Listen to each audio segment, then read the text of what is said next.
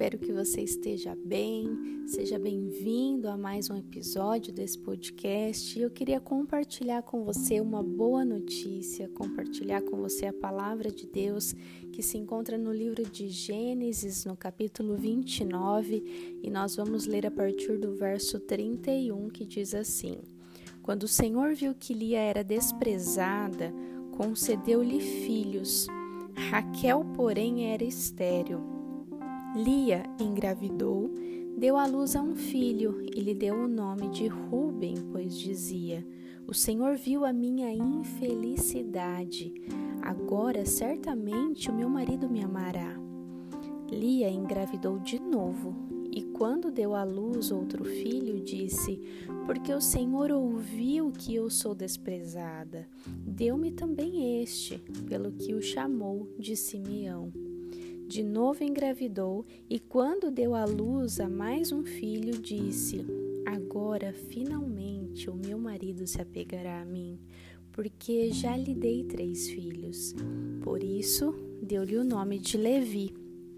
Engravidou ainda outra vez, e quando deu à luz a mais outro filho, disse: Dessa vez louvarei o Senhor. E assim deu-lhe o nome de Judá. Então parou de ter filhos. Essa história é muito conhecida, a história de Jacó. Jacó, que é neto de Abraão, o pai da nação de Israel. Bom, vou te contextualizar aqui para você entender melhor o texto que nós lemos.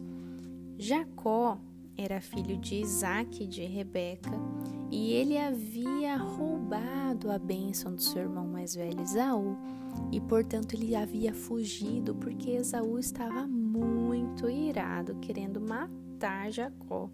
E aí Jacó então foge em direção à terra da família de sua mãe Rebeca. Em determinado momento da história, ele encontra-se com Raquel, e ele se apaixona por Raquel, porque a Bíblia diz que Raquel ela era bonita e atraente. E então ele descobre que Raquel era filha de Labão, e Labão era irmão de Rebeca, a mãe de Jacó. Ou seja, é, Jacó tem um encontro ali, ele se apaixona pela prima dele, né? E ele se encontra então com seu tio Labão. E então Labão recebe, o abraça, né? E propõe que ele fique ali, né? Na casa dele, é, trabalhando.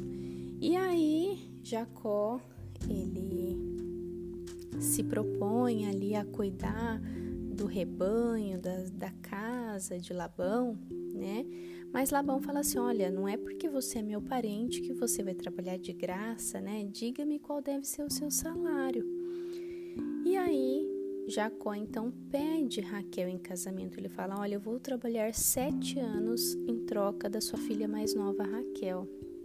E a Bíblia diz que ele trabalha sete anos, mas ele nem sente todo esse tempo de tão apaixonado que ele estava por Raquel.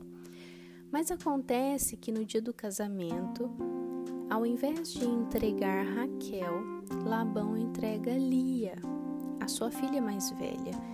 E ele fala: Olha, eu não posso casar minha filha mais nova sem antes casar a mais velha. Então você vai casar com Lia e aí você trabalha mais sete anos por Raquel. E então Jacó, sem muita alternativa, ele se casa, acabou se casando com Lia e trabalhou mais sete anos por Raquel. Então o grande amor da vida de Jacó era Raquel. E com tudo isso, Lia ela se sentia desprezada e ela fazia de tudo para chamar a atenção do seu marido Jacó. Porém, ela fracassa muitas vezes. E, e Deus então olha para a dor de Lia, ele ouve o clamor de Lia e ele faz de Lia uma mulher fértil e ela começa a dar os primeiros filhos de Jacó. E a gente leu aqui no texto que Deus ele permitiu com que Lia engravidasse e ela deu à luz ao seu primeiro filho que se chamava Ruben. E olha a declaração que ela faz: O Senhor viu a minha infelicidade. Lia, ela era uma mulher infeliz porque ela colocava toda a expectativa dela, toda a esperança dela em cima do marido. E a esperança dela estava nesse filho, em Ruben, porque ela dizia: Olha, o Senhor viu a minha infelicidade e agora com esse filho o meu marido me amará. Mas ela percebe que não adiantou. Mas aí uma nova esperança acende porque ela engravida de novo. E, e ela diz novamente: Olha, porque o Senhor viu que eu sou desprezada, ele também me deu mais um filho. Mas isso também não foi suficiente para fazer com que Jacó deixasse de amar tanto Raquel e passasse a amar tanto assim Lia. E aí, mais uma vez, Lia engravida e mais uma vez ela coloca a esperança dela nesse filho que estava para nascer. E ela disse assim: Olha, agora finalmente eu já dei três filhos para Jacó e certamente ele vai se apegar a mim. E então nasce Levi. Então ela já tinha dado três filhos, Ruben, Simeão e Levi para Jacó, mas até então Lia ainda continuava infeliz com a sensação de desprezo, de não ser aceita, de não ser amada pelo seu marido, até que ela engravida outra vez, dando à luz a mais outro filho. Só que dessa vez ela tem uma postura diferente. Ela não olha mais para a infelicidade dela, ela não olha mais para o casamento dela, ela não olha mais para o jeito com que Jacó a tratava ou para o jeito que Jacó tratava Raquel. Ela simplesmente toma uma decisão e ela diz assim: ó, desta vez louvarei o Senhor. E assim então nasce Judá.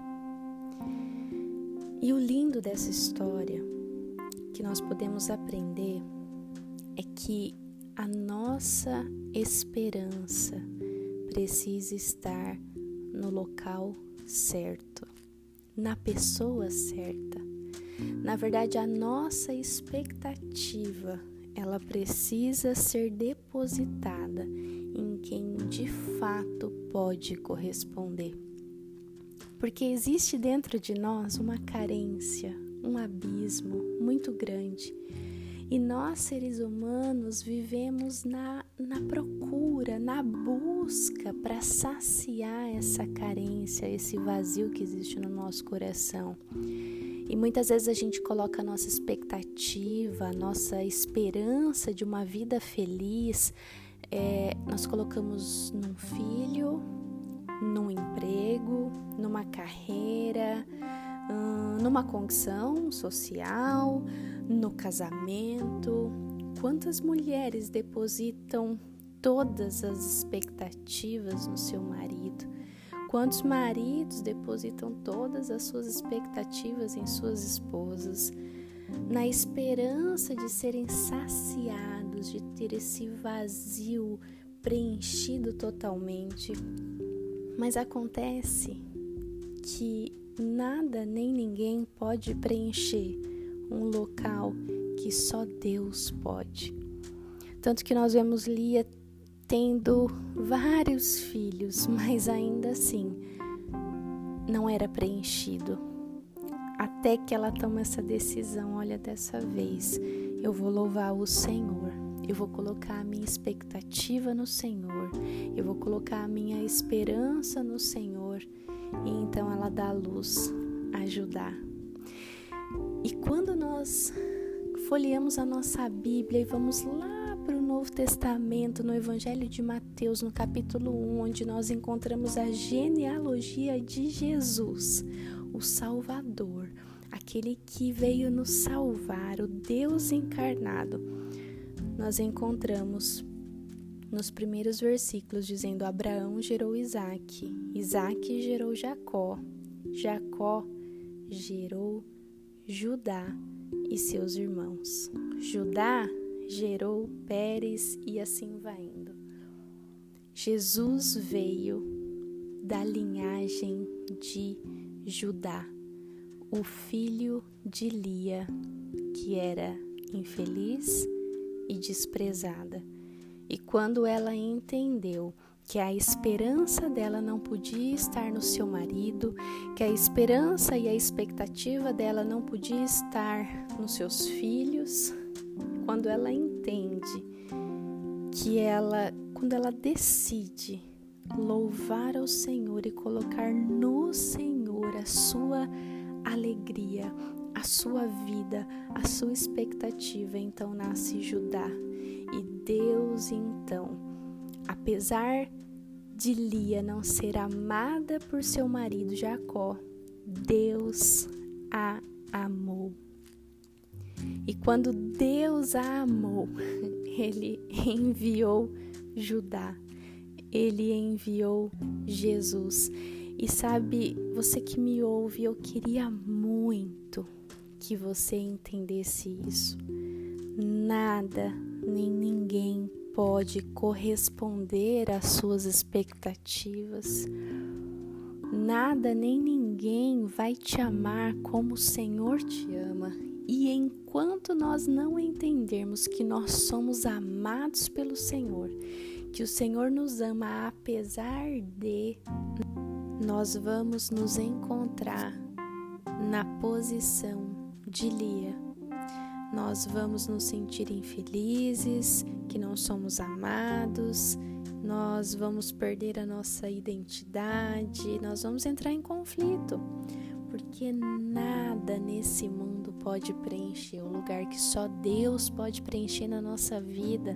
Não é um romance, não é um namorado, não é uma namorada, não é uma aventura não é uma mudança brusca de identidade, não é um emprego, não é o sucesso, não é o corpo ideal, nada disso pode satisfazer, nada disso pode preencher a sua alma, nada disso se compara com o amor do Senhor. Quando nós entendemos, quando nós decidimos louvar ao Senhor, quando nós decidimos tirar os nossos olhos das situações, quando nós decidimos tirar as nossas expectativas das pessoas à nossa volta e a colocarmos, a redirecionarmos isso tudo para o Senhor, para aquele que pode, para aquele que nos criou, para aquele que nos amou primeiro, nós vamos continuar como Lia.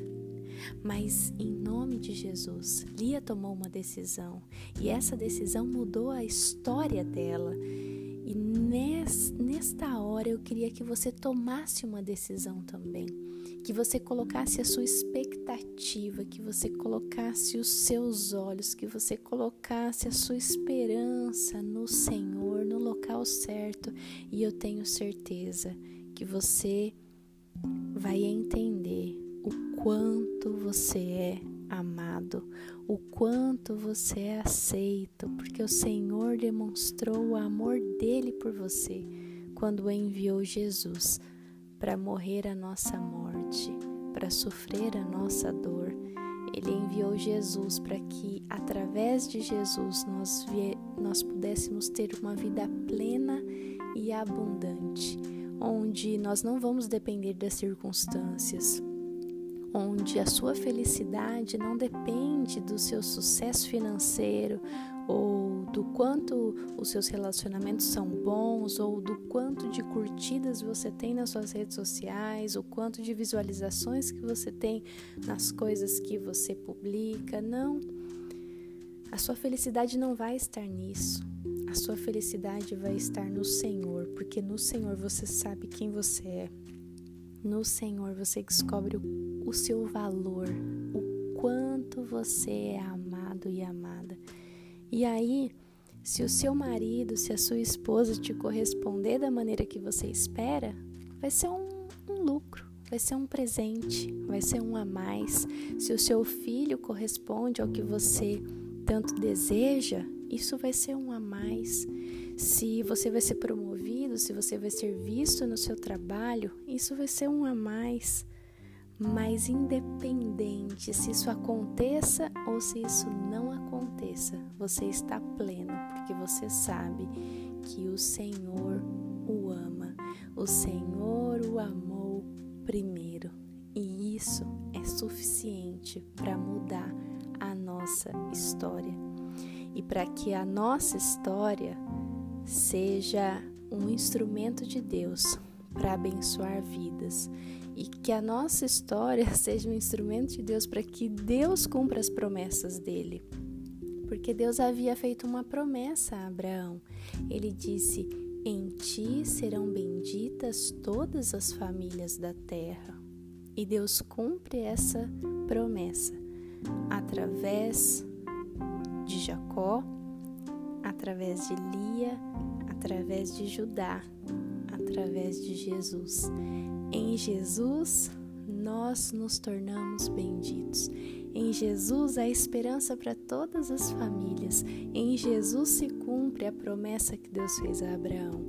E em Jesus nós encontramos significado, sentido para a nossa vida. Então eu queria convidar você a abrir o seu coração nessa hora, a colocar diante do Senhor as suas infelicidades, as suas frustrações e, e que você possa tomar uma decisão, como Lia tomou, e decidir louvar o Senhor. Então, abra o seu coração onde você está e ore comigo, Pai. Nós te agradecemos pela tua palavra, nós te agradecemos porque nós podemos aprender com a vida de Lia, porque apesar de Lia não ter sido amada pelo seu marido, ela foi amada por alguém muito mais importante. Ela foi amada pelo Senhor. O Senhor a amou e o Senhor a escolheu para fazer parte da linhagem do nosso Salvador Jesus. E é linda essa história, Deus, e ela nos inspira e nos ensina nesta hora a, a colocarmos a nossa expectativa no lugar certo, na pessoa certa, que é em Ti. Nada nem ninguém, Senhor, nesse mundo todo vai poder preencher um lugar que é só teu. Por isso, Pai, nessa hora eu peço que o Teu Espírito Santo possa abraçar cada vida que me ouve nessa hora com o seu amor, que eles possam compreender o quanto eles são amados, que eles possam entender o valor que eles têm no Senhor, um preço tão alto que custou o sangue de Jesus. Pai, em nome de Jesus, nos abraça com esse amor, nos, nos ajuda, Espírito Santo, a voltarmos os nossos olhos para o Senhor e a colocarmos no Senhor todas as nossas expectativas, porque aí, Senhor, independente das circunstâncias, nós vamos saber quem nós somos em Ti. Independente das circunstâncias, nós vamos estar alicerçados no Seu amor. E ah, Senhor, a tua graça nos basta e nós te agradecemos por essa graça, esse favor que nós não merecíamos, esse amor demonstrado através de Jesus. Pai, muito obrigada e que a tua bênção esteja sobre cada vida que me ouve. É a oração que eu te peço e que eu te faço agradecida no nome de Jesus. Amém? Que Deus te abençoe. Eu queria pedir para você compartilhar esse episódio com mais pessoas para que mais pessoas sejam abençoadas pela palavra de Deus, pela boa notícia da palavra de Deus. Que Deus te abençoe e até o próximo episódio.